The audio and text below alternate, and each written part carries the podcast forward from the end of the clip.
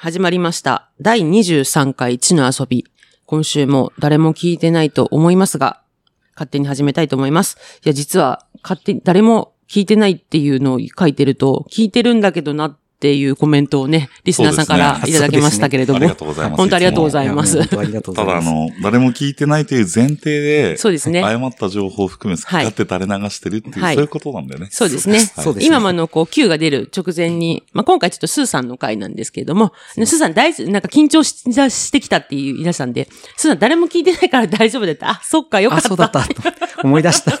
我々3人の心理的安全性を担保するためのフレーズでもございますので、これからもよろしくお願いいたします。ということでお願い、します。はいス。ーさん、今日ははい。何のテーマなんでしょうか？そうですね。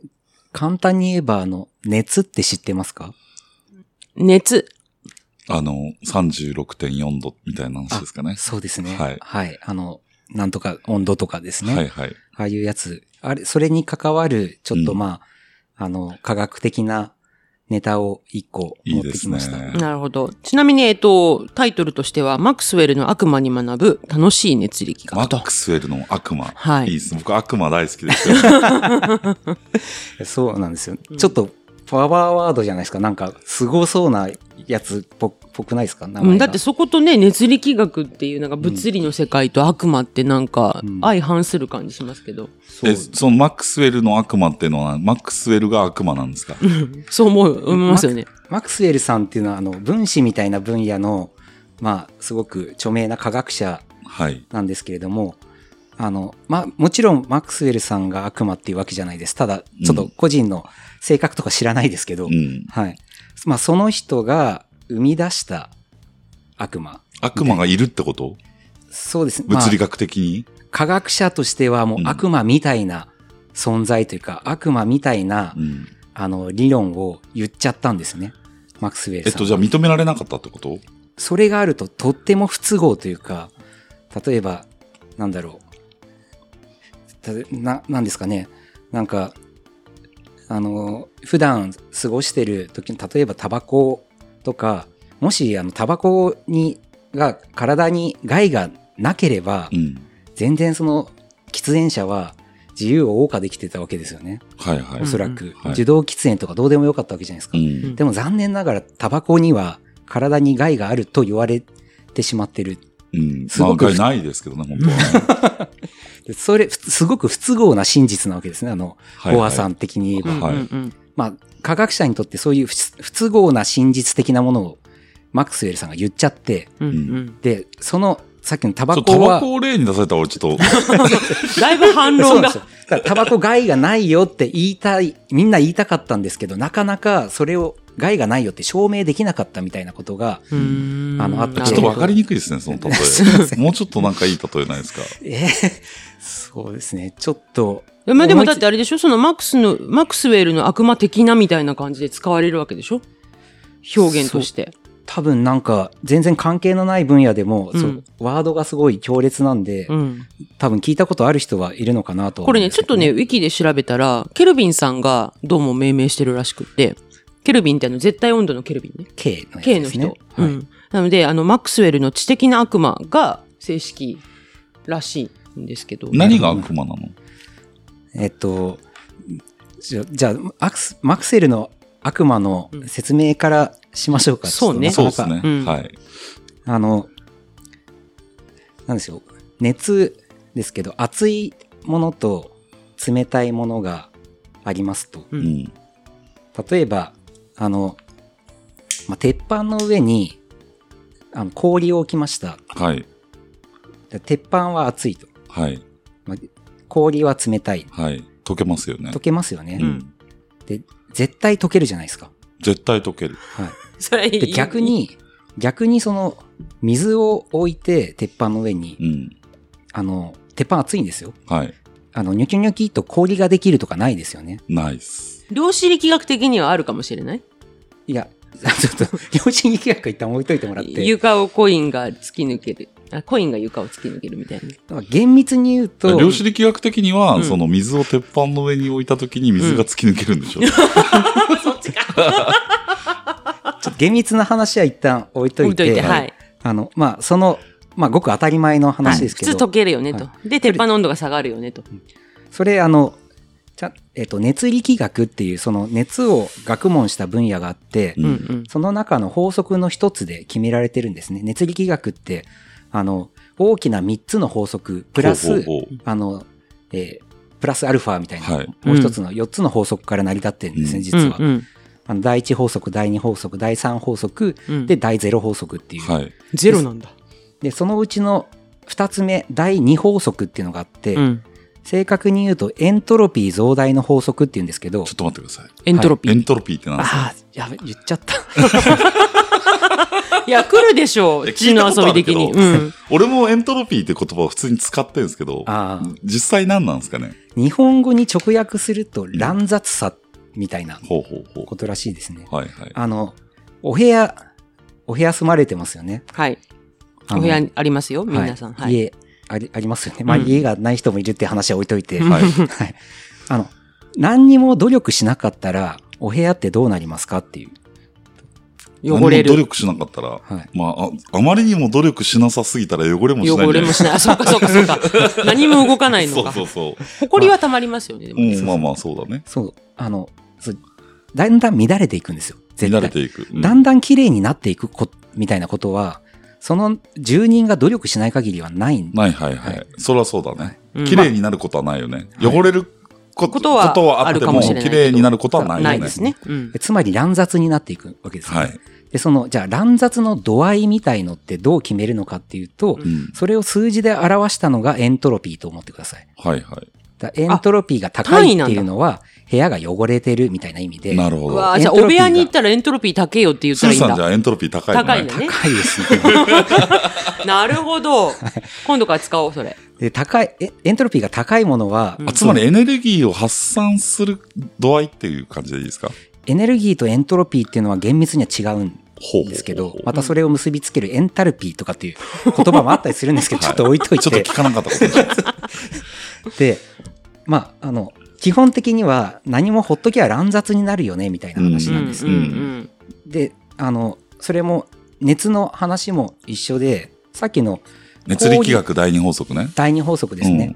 氷を鉄板の上に置いとくっていううん。うん。状態って、どちらかというと整ってるんですよ。はいはい。冷たい、熱い、はっきりしてる。うん。うん。で、それがだんだんぐちゃーって溶けていくと、うんうんまあ、乱雑になるっていう表現をするんですね。はい。それがエントロピー増大ってことか。なんか溶けることはあっても、うん元の綺麗な、うん氷、鉄板みたいな風にうん。分かれるっていうことはないっていうのがうん。第二法則。なんですけど、はい。うんはい。これを、うんまあこれが出てきた後に、このマクスウェルさんっていうのが余計なこと言っちゃったんですよ。はい。え、これ、えっと、こういう風にすれば、あの、それ、崩せるんじゃない？って言ったんです。第二法則。なるほど。どういうことかっていうと、うん。こっから表現が非常に難しいので、あの、まあまあ誰も聞いてないから大丈夫ですけど、うんうんうんうんもし聞いてる人がいたら心して聞いてください。うんはい。あの、お部屋が2つありました。あの、うん林田家と後藤家が隣同士っていう感じにしましょうか。まあそうしましょうかね。はいはいうんで、ちょっとあの、どうしようかな。後藤家、ちょっとエネルギーに溢れてますと。うん。なるほど。こう、今、中、ご後藤家の部屋に、うん。あの、まあいっぱいこう、ストーブがある。ちょちょっとあの、例えがなかなか難しいんですけど、うん。まあお部屋があったかいと。ううんん。で、えー一方、林だけもあったかいですよ。いや、ほら、いない時あるから。あ、そっかそっか。うんははやあの、林田さんちょっと、まあ、暑がりなんで、ちょっと部屋、はいはいはい。涼しくし。あ、でもそれは間違いないね。間違いない間違いない。うんうん涼しくしてた。うん。で、その、お部屋が暖かいとか涼しいとかどう決まってるのかっていうと、お部屋の中には、こう、気体うん。があって、はい。気体っていうのは、うんあの、まあ、分子っていうすごい小さな粒うん。が集まってできてるんですね。うん。うん。うん。で、その気体分子っていうのは、こう、お部屋をこう、自由気ままに飛び回ってるんです。はい。ただ、その、それぞれ粒のその飛び回る速度が違うんですね。なるほど。で、まあ、暑い部屋も冷たい部屋も、あの、いろんな速度の分子がうん。いるんです。うん。ただ、暑い部屋の方が、うん。あの、速い、スピードの速い分子が多いなるほど。エネルギーを発散してるみたいな感じ？まあ、そうね、エネルギーが溜まっててすごいビンビン飛び回ってるやつが多い。ちっちゃいことがビュンビュン飛び回りようと。おとなしいやつもいるんですよ。うん。おとなしいやつもいるんですけど、うん元気なやつの方が多い。冷たい部屋は逆ですね。うんあの、おとなしい、スピードの遅い分子の方が多い。多いんですね。うん。速い分子もいるんです。うんうんで、じゃあそのお部屋に仕切りがありましたと。うんで、その仕切りうんで、うんあの、まあ、閉じてたら当然交流ないんですけど、うんその分子同士は。あの、冷たい部屋の中にも元気なやつがいると。はい。で、その元気なやつが仕切りに近づいてきたと。うん。うん。で、その時だけ、うん。あの、仕切りをうん。シャッて開けるうん。ことがも元気なやつしだけ入れてあげると。できたとする。うん。と、うん。あの、元気なやつ、隣に移りますよね。うんうんうん。で、それを繰り返していく。うん。と、あの、何にもしてないのに、うん。あの、どんどんどんどん、ん。後藤さんの部屋が、うんどんどんどんどん熱くなっていく。うんうん早い、元気だからね。うんそう、元気なやつばっかりこっちにうんうん持ってかれてって。うんうんで、林田さんの部屋は元気なやつが、あの、そこを通り抜けちゃうんで、どんどんどんどん温度下がっていく。うんうん何にもしてないのに、うん暑い部屋がもっと暑くなって、ううんん。冷たい部屋がもっと冷たくなっていく。うんこれ、さっきの第二法則崩れてるじゃん。っていうことをマックスウェルさんが言い出して、うんで、その、なんか熱いやつが来た時だけうん通すみたいな存在うんが、もしいたとすると、うんあそいつが悪魔なんだ。そう、そいつが、あの、第二法則を崩す悪魔だよね。うん。で、みんなでこの悪魔を退治しようみたいな。うん要は、そんな奴いないよねって言えれば、うん第二法則って証明されるよねみたいなことを、ちょっと正確じゃないかもしれないんですけど、言ったんですよ。うんうんうん1800年代ぐらいうに、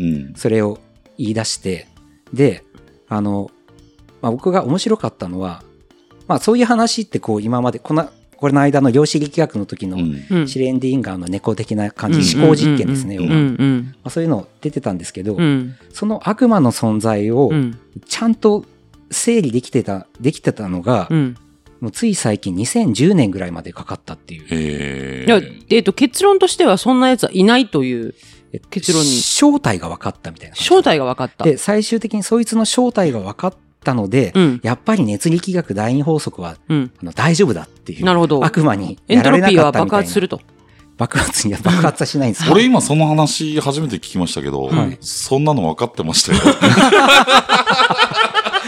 まあそうなりますよね え、それどういう証明だったんですか？ちなみに。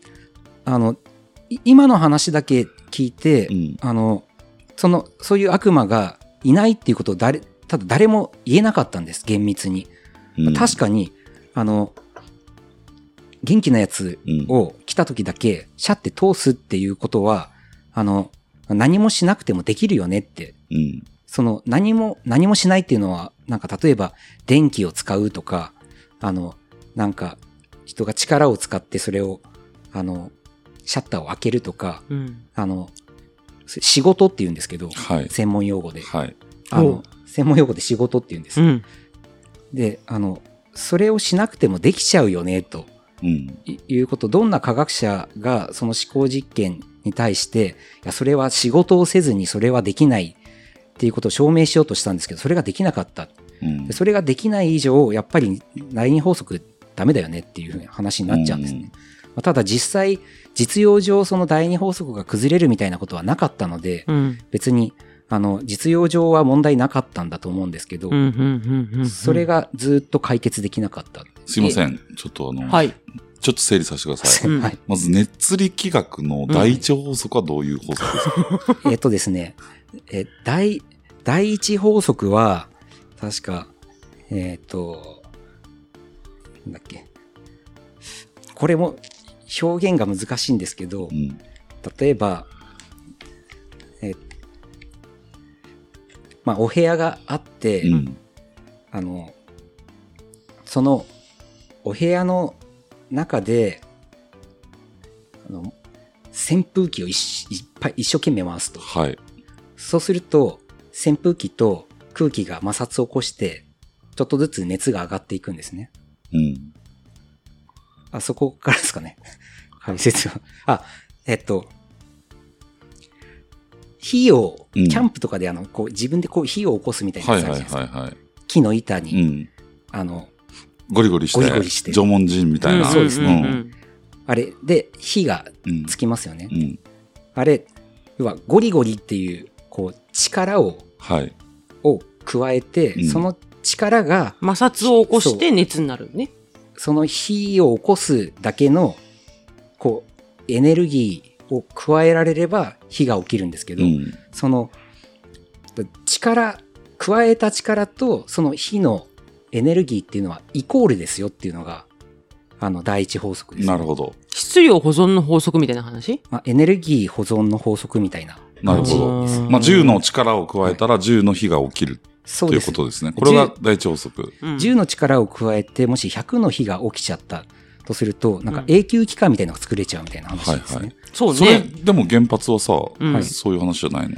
あれはももうちょっと、高速増殖炉は。高速増殖炉は厳密には、あの、ちゃんと、この、さっきの第一法則とは、あの、整合性取れるんです。取れてるんだ取れるんです。で、第二法則は、えっと、暖かいものと冷たいものが交わると、と、暖かくなるよねと。冷たいものは暖かくなり、はい暖かいものは冷たくなって平準化されていくってこと、はい逆はないっていう。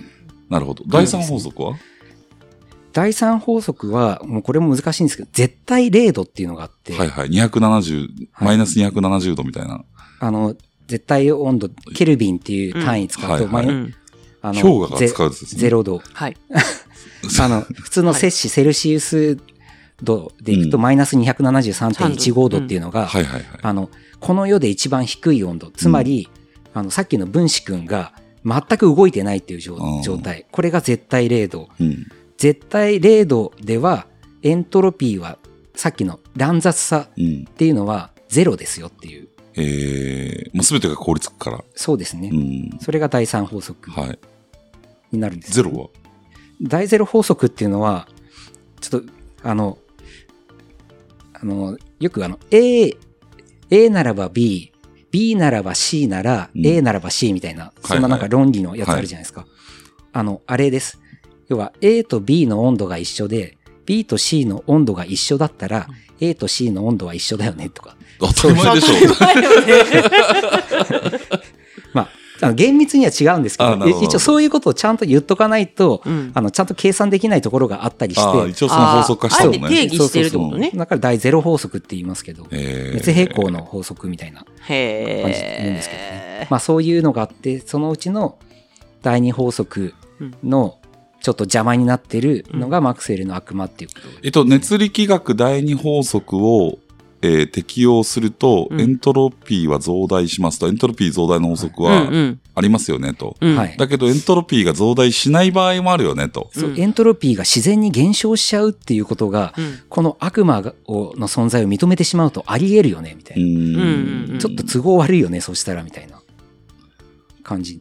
あの。時間は必ず進むみたいのが当たり前じゃないですか。うん。そうしないといろいろ物事おかしくなりますんで、時間は、絶対時間は経つんだからみんな時間って、あの、なんか、平等でしょみたいな言ってるのが、うん時間をたまに巻き戻せちゃうみたいなことになると、それ平等だよねとかっていう前提が崩れちゃうみたいな。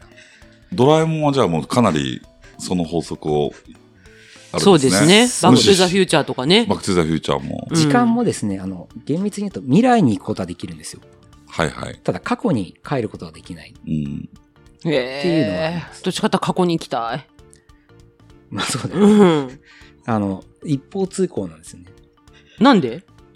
なんでって言われると、ちょっ私あの、とボーイのラストギグスをリアルで、な現地で見たいっていう。うん。うんそれは残念ながら今の科学では難ちょっしい。と無理なんじゃないみたいな。あの、うん。えでもほら、ドラえもんでもさ、キテレツ大百科でもさ、工事機に乗ってさ、過去に行けてるじゃん。工事機はうんちょっと、なんか時々未来から来たっていう人現れるよね。そうですね。あれとかはもう、あ絶対にありえないんだじゃあ。今んとこないってこと？未来から来たっていうのは多分ありえないけど、過去から来たっていうのはあり得るっていう感じ。あーああ、そうかそうか、未来には行けるから？この間、あの、量子力学の回で多分林田さんがおっしゃってましたけど、はいあの、んなんか、相対性理論ですね相対性理論によると、早く動くと時間の進み方が変わると。はい。でん。、えっと、進み方が、まあ、どちらかというと、早く動くと時間が遅くなるので、そうそうすると動いてない人に比べると、動いてない人の時間軸からすると過去の人間なんですよ、その人って。なるほど、なるほど。だから、あの、まあ、実際的にはちょっと過去の人になるみたいな。だけど、浦島太郎だよね。そうですね。うんうん浦島太郎はあり得る。ありえるよね。うん。浦島太郎が竜宮城行くときに、うん超高速で。速走り回ってた。あれ、竜宮城ってもしかしたら海じゃなくて宇宙だ宇宙だったのかなそうもしれいっていうねなるほど。はい。それだったら確かにあり得る。ありえるんだで。宇宙に何万光年も先に超高速で行ってて帰ってきたうんら、うん地球では1000年ぐらい経ってましたみたいなねあ。そうですえ、じゃあ前澤さんってちょっと年取って帰ってくるってことですかね？いやいや、えっと、若くなってるね。あそうか若いのかそうそう、時間が私たちが年進んでない取ってるのかっていう。それがもっと伸びたやつが猿の惑星ですね。うん映画で言ったらですね。そうです、そうです。あーあれ本当にそうなんですか？じゃあ前澤さんちょっと私たちより若くなるんですかね？そう、まあでもその、そんなね、?2 週間ぐらいですかねあのもうもう帰ってきたの？まだ行ってる？わかんない。え、もう帰ってきます。もう帰ってきますもう帰ってきます。そうなんだ。だからその ISS っていう、あの、国際宇宙ステーションが、国際宇宙ステーションうんうわーって、は超ハイスピードで。すごい、なんかすごい早かったですよね。でもそれを言うと、その、僕たちの地球もじすごいスピードで自転してるので、うん回ってますもんね。あんまり変わんないんじゃなえ、なんかいかなっていう。6週ぐらい？うん。なんか1日に？なんかすごいするっていう話でしたけど。まあ、そん、そんなような悪魔が、うん。だ面白いのは、なんか、意外と単純そうな、え、うんそんなん、なんか、言葉のあやでしょと。あの、うん簡単、なんか、それは、ここを見え、見落としてんだよ、みたいなうんうんうん話で済むかと思いきや、うん200年近く解決してなかったと。すごい世界だね。で、あの、な、じゃあ解決今は一応収まったんですよ。うんうん。何かっていうと、うん。その、通すっていう、さっきの早いやつだけ通すっていうことは確かにうん。何にもししなくても、まあ、これもイメージしにくいかもしれないですけど、何にもしなくてもそういうことができるっていうのはうん。分かってたんですけど、ただ一つしないといけないことがあったと。うん。これをしなければ、うん。早いやつだけを通すってことができないっていうことがあるすか？記憶です。記憶？早いやつを見たっていう記憶です。どういうこと？早い、この仕切り、さっきの林田家と後藤家の間の仕切りを、まあ、もし悪魔がいたとすると、うん。悪魔は必ずその来たやつが、うん。あの来たその機体の分子ですね、うんが早いか遅いかっていうのをうん。観察して記憶しないといけないんですね。それはしないといけないんです、絶対。う。うんん。でも、記憶するって別にエネルギーいらなくねっていうふうに思うじゃないですか。なうん何か仕事とかじゃないじゃん、みたいな。うん。で実は、あの、何かを見て、それを早いか遅いかっていうのを判断して記憶するっていうことには、うんエネルギーを使うっていうことが証明されたんです。だからエネルギー減ってるよってこと？そそれによって、いや、全く仕事してないんじゃなくて、記憶するっていう仕事をしてるじゃん、みたいな感じで、うん。だから悪魔っていうのはもう何もエネルギー使わずにうんエントロピー増大の法則を崩してるんじゃなくて、エネルギー使ってると MP 消費してると、ちゃんと。っていうのをようやく証明できたっていう。なんかまどろっこしい話なんやな。か。え、でもね、あの、後藤家と林田家の間に、こうだから覗き窓みたいなのを作っておくとする。で、ここの蝶つがいがある一定のスピードになったら開くけど、ゆるっと来たら跳ね返されるみたいなものを作っとけば、入ってこれるよね。多分そういうことをいろんな人が考えたんだと思うんですよね。うん。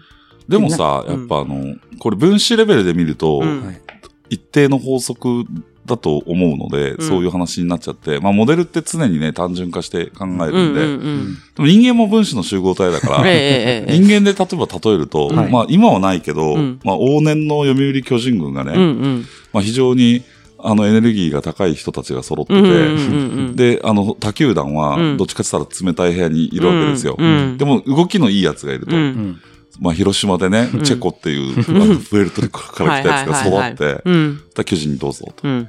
江藤もどうぞと。うん。で、そうするとさ、うその巨人軍の中では何が起きていくかっていうとさ、すごいスーパースターが、うん。あの、揃った時に、うん。やっぱ攪拌されてさ、うん活躍しなくなるんだよね。うんうん実際そうですね。う んだから、いや、そん、その、冷たい部屋では元気良かったけど、うん暑い部屋に行っても元気いいから、うん暑い部屋が暑くなり続けるっていうのは、やっぱ嘘だよね。エネルギーとしては攪拌されて、うん。今まで活発化してた分子が活発じゃなくなるっていう可能性もあるんじゃないの？エネルギー、エネルギーの総量っていうのは、うんあの、えっと、どういう状態でも変わらないんですけど、うん。あの、エネルギーには質があるっていう話もありますね。例えば、あの、熱っていうエネルギーって質が悪いって言われてるんです。はいはい。でもうすぐつ冷めちゃうもんね。使い道があんまりないんです。うん使いにくいっていう感じ。うん。仮に、あの、ただ、あの、電気っていうのもエネルギーですね。うんあれ、非常に使い勝手がいい。そうですね。で、同じエネルギー量だったとしても、それが熱であるか電気であるか、で、使い勝手が違うみたいな。うん。なだからるほど。あの、広島にいた時は電気だった人が、う。うんん。あの、巨人に来た時にうん熱エネルギーになっちゃって、うん。なんか使い勝手が悪くなっちゃったとか、まあそういうエネルギーの総量は確かに一緒なんだけど増え、てるんだけど、あ認めないのね。元気じゃなくなることは。変容するんだ、そこで。ただままたそこで、あのまあ、エネルギーってうん。存在するだけじゃ何も仕事をしないので、うん。エネルギーを仕事に変換して初めて価値って生まれると思うんですけど、うん。その変換がうまくできないとかう、ん。変換のプロセスが広島と巨人とは違うから。あの、エンジン、要はなんかディーゼルエンジンかうんガソリンエンジンかで、うん。あの、ディーゼルエンジンでガソリン入れたら動かないですよね。うん壊れちゃったりとか、うんまあ。そういうことが起こってんじゃないかなと。なるほど、ね。なるほ。ど。あまあちょっとすいません。あの、別に否定したかったわけじゃいないんですけど。やいやいや、まあ、あの、そこはでも崩さないんだなっていうのは。いや、なんか、あの、物理学の世界の話って聞いてたら、とっても思想の、こう思考の話が多いですよね。哲学ですよね。本当に近いですすよね。で僕、マクスウェルの悪魔の話を聞いてちょっと思ったのは、例えば、その、悪魔に当たる人って、まあうん僕、会社を運営してたりしますけど、うんうん。例えばあの、人事、人事部ってありますよね。はい、うん。会社で言うと人事部だよね、悪魔ってね。うん。うん。うんまさにマクスウェルの悪魔的なうんことなのかな。って。一見、なんか、あの、それ自体で、要は採用したりとか、スカウトしたりとか、それ自体で、あの、はっきりと付加価値を生んでないかもしれないけど、うん。実はそのエントロピー増大の法則を崩すほどの、あの、付加価値みたいのを生んでいて、でそれっていうのはちゃんと別に何もしてなくてそういうことをしてるんじゃなくて、ちゃんと仕事をしてると。うんそれが物理学的にも証明されたっていうのは、人事務の人がそういう話聞いたらちょっと喜ぶんじゃないかな、みたいなるほど。でも人事部ってさ、うんなんか、プロいないんだよね。な。うん。それはすごく人事のプロってさ、うんはい実はいないんですよ。やあの、人事畑としてずっはいはいと人事やってるっていうのはいるけど、うん。大体さ、ん会社で、あの、困ってるのって人事が困人って。るじゃないですか。うちまさに会社で人事チーム作ったのはそこなんですよ。うん。その2016年に国家資格でキャリアコンサルタントでできて、国としては多分組織の中のちゃんとしたこう、なんでしょうね。経営者が自分たちの論理で言うんじゃなくって、その子にちゃんと合った伝え方をするみたいなところ、円滑に回すみたいなところをきちんとスキルとして視覚化するみたいなところで始まったんだろうなと思うんですけど、いかんせん、組織人としてキャリコンでいても、経営陣の言語がわからないっていうところが出てくるじゃないまあ、あですか。とはその、例えばさ、まあ別に東大が一番だとは思わないけど、東大入ってる子っていうのは、うんまあ分子で言うとめっちゃ動きがう速い。分子ですよね。じゃあその東大生だけを入れたらね、うん会社はうまくいくのかって言ったらさ、うんどうもそうでもないわけ。そうですね。うんこれ28の原理ですね。あれですか、やっぱエネルギーの変換が間違ってるっていうことなんですかね。そのエンジンが、うんエンジンの設計とかによるんじゃないですかねで。そうすると、うん人事部の仕事としては、うんその会社のが何のエンジンを使ってて、どういう燃料が合うのかって言って、うん。人を選ばなきゃいけないわけでしょ。そうですね。かつ、やっぱり早い文章を選ばなきゃいけないってことですよねそう。これだから熱帯魚の話になりますね。そうすると。なるほど。どの水槽で、どのぐらいまああのの、放送の後ね、そうなんですよスーさんの熱帯、可愛がっていた熱帯魚はが、エントロピーを増大の法則、増そうですね大しすぎて、攪拌に走ったんですね。そうですね。ちょっと本当にありえない距離飛び出してう、んまさかのね、はい。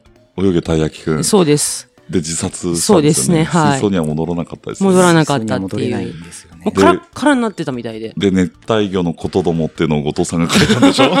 書く予定ですね。2020年に、22年にそ。れでいくと、だから、あの、熱、本当に、第二法則が破れちゃうと、死者蘇生みたいのもありえちゃうみたいな話になるうーん。ので、またなんかちょっと、それも、なんか倫理観的なものにもやっぱ物議を醸すような話になっちゃいますんで、ここはやっぱりきちんと整理されるってことはやっぱいろんな意味で大事だったのかもしれないですけど。なるほど。